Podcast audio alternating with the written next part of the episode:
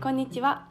パリナパルトマンからお届けします。フリーランスのさっきです。このラジオでは私さっきがパリ生活やビジネス読書で学んだことを毎朝配信してます。はい。皆さん今日もお元気でしょうか？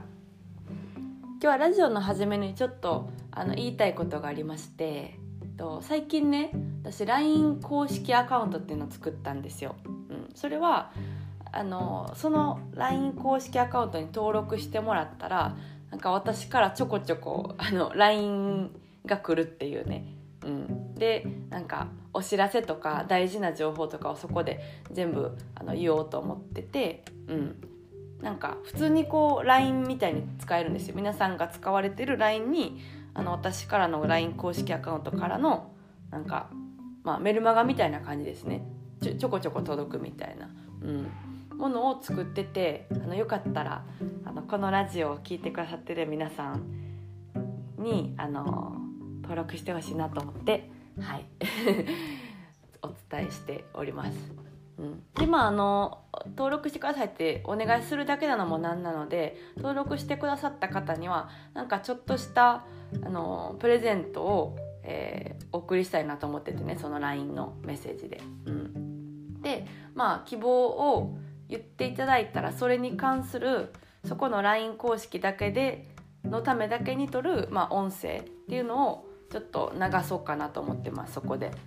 うん、まあ何でしょ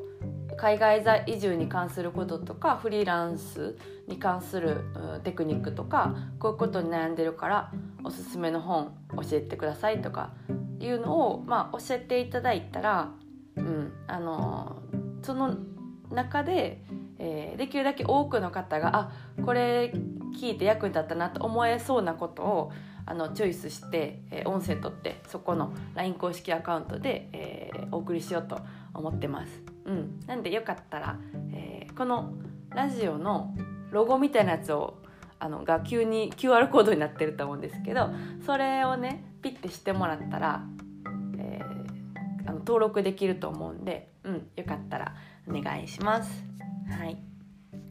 で今日のあのラジオのテーマなんですけども、えー、効果的な勉強の仕方ということについて話したいと思います。うん、今まあ私はね勉強をしてるんですよ。ここのラジオでもちょこちょこ言ってますけどもフランス語の勉強を、えー、あのやっと真面目に始めて、うん、でまあ勉強するの結構好きなんでねあのどういう方法が効果的かっていうのを結構いつも考えながらやってるんで、うん、なんか私なりのですけどいい勉強の仕方っていうのをお伝えしたいと思ってます。うんまあ、語学の勉強だけじゃなくてね全部の勉強に関することにあ全部の勉強に関することに通ずる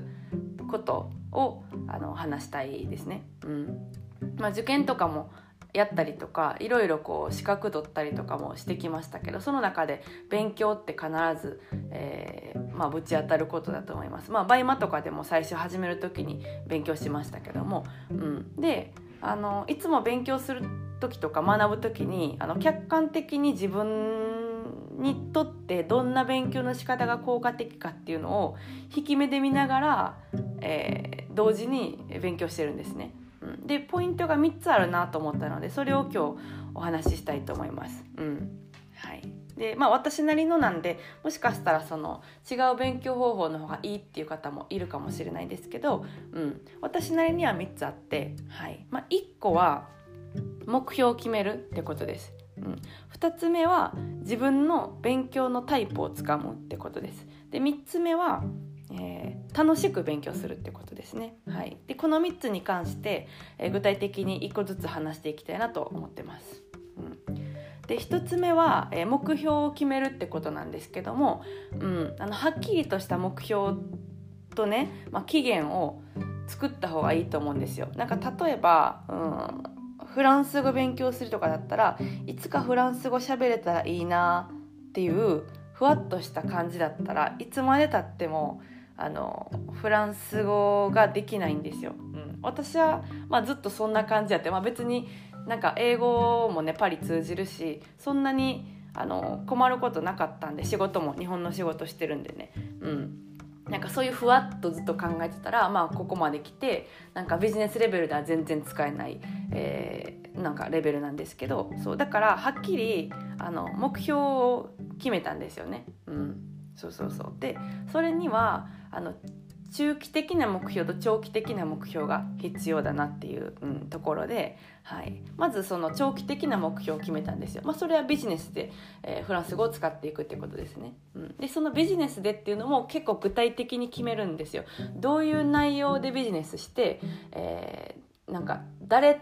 に対し誰とそれを使いたいのかどのように使いたいのかっていうのまであのかなり具体的にイメージできるぐらい掘るんですよ。例えばフランス語を勉強するって言ってもあの読みを強化するのか書きを強化するのか話すのを強化するのか聞くのを強化するのかっていうのは仕事でどういう使い方をするかによってどれを伸ばしていけばいいかって違うと思うんですね。うん、で私は自分がどう使っていきたいかっていうのを考えた時に、えー、話す聞くと話すかな聞くと話すを一番、えー、強化したいなと思ったんで、まあ、それに沿ったカリキュラムを自分で作ったんですよ。うんで読みとか書きももちろん必要なんですけど、え全部一気に伸ばすっていうのはあの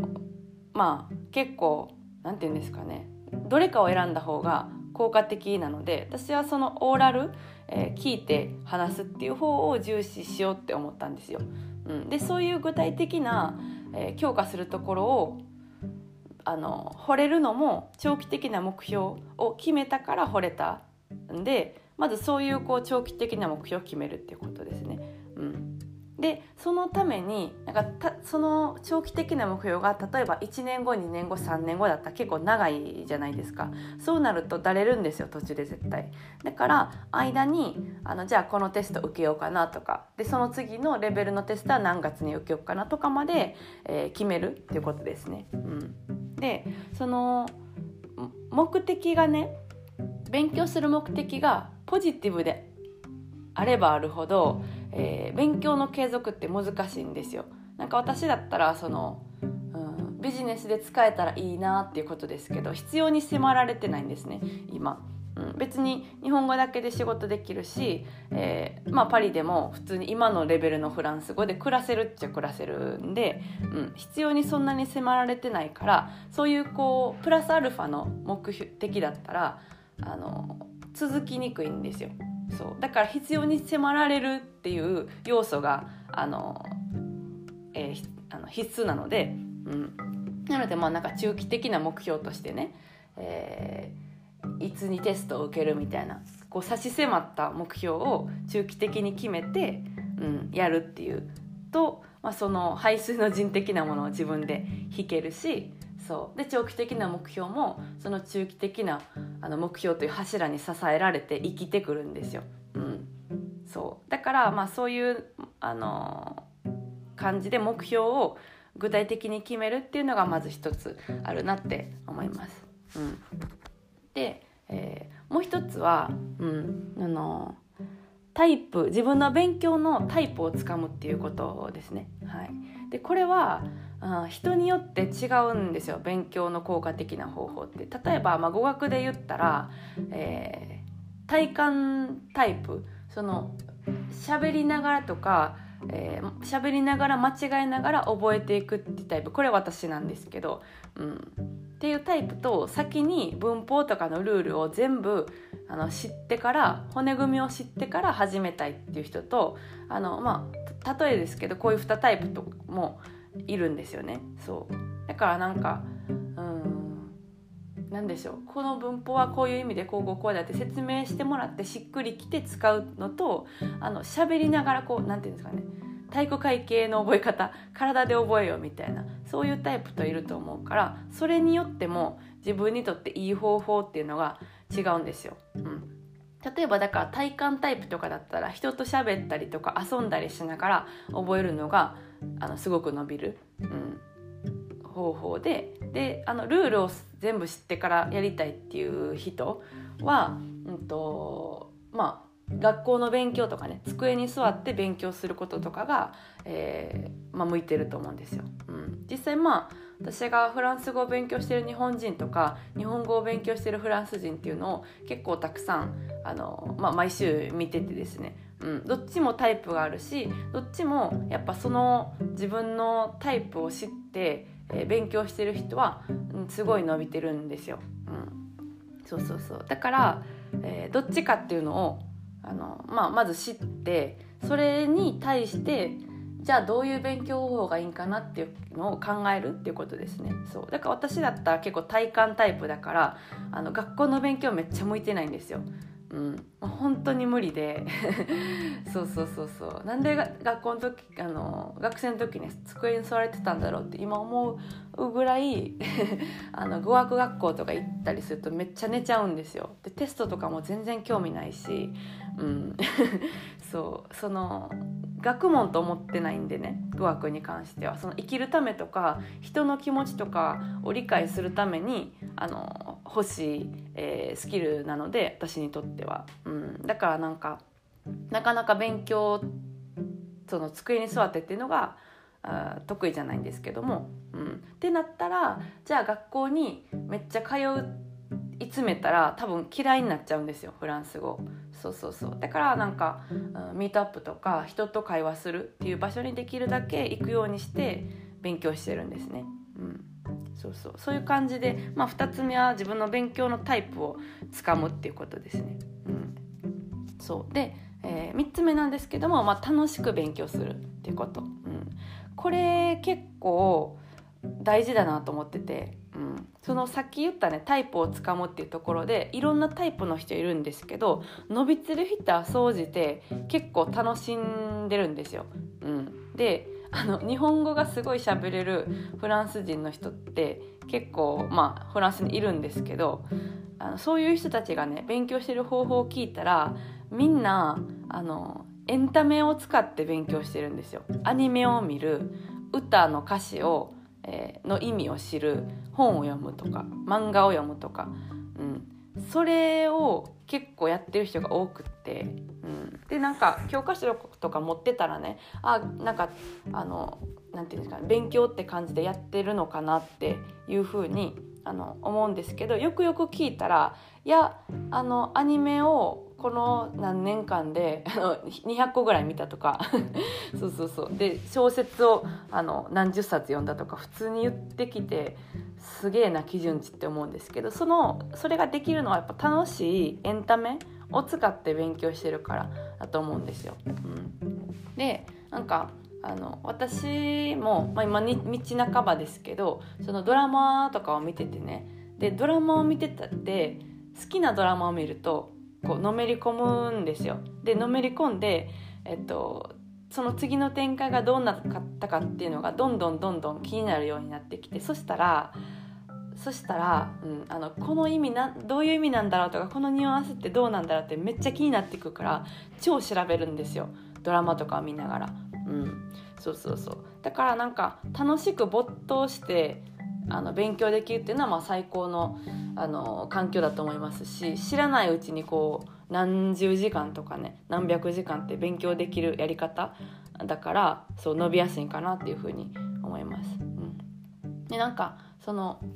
なんかよくこう語学のシャワーとか言いますけどそれってなんかまあ一定の量浴びる必要がありますけどもその浴び続けてねそれもちゃんと聞いてたら脳が勝手に整理してくれるんですよ。だから脳を信じて、えー、楽しく勉強すると、まあ、ずっと聞いてるうちになんかあの整理されていくんですよ、まあ、もちろんその何て言うんですかねぼーっと聞いてるだけだったらダメなんですけどわーってその語学のシャワーを浴びてこれどういう意味なんだろうとかこれこの前も使ってたなこの前もあのシーンで使ってたなじゃあ結構悲しいっていう意味なんかなとか、うん、っていう感じで脳がなんか勝手にこう整理してくれるので、うん、なんか自分の脳を信じて楽しく勉強するっていうことがおすすめかなって思いました。はい、まあ、今日はその勉強の仕方について、えー、話したんですけども例としてはね語学で話しましたけど全部のあの勉強に通じると思うので、はい、私なりのこんな感じかなっていうのを、えー、ちょっとシェアしました。はいじゃあ今日はこの辺でそろそろお開きということでまた明日お会いしましょう。それでは皆さん素敵な一日をお過ごしください。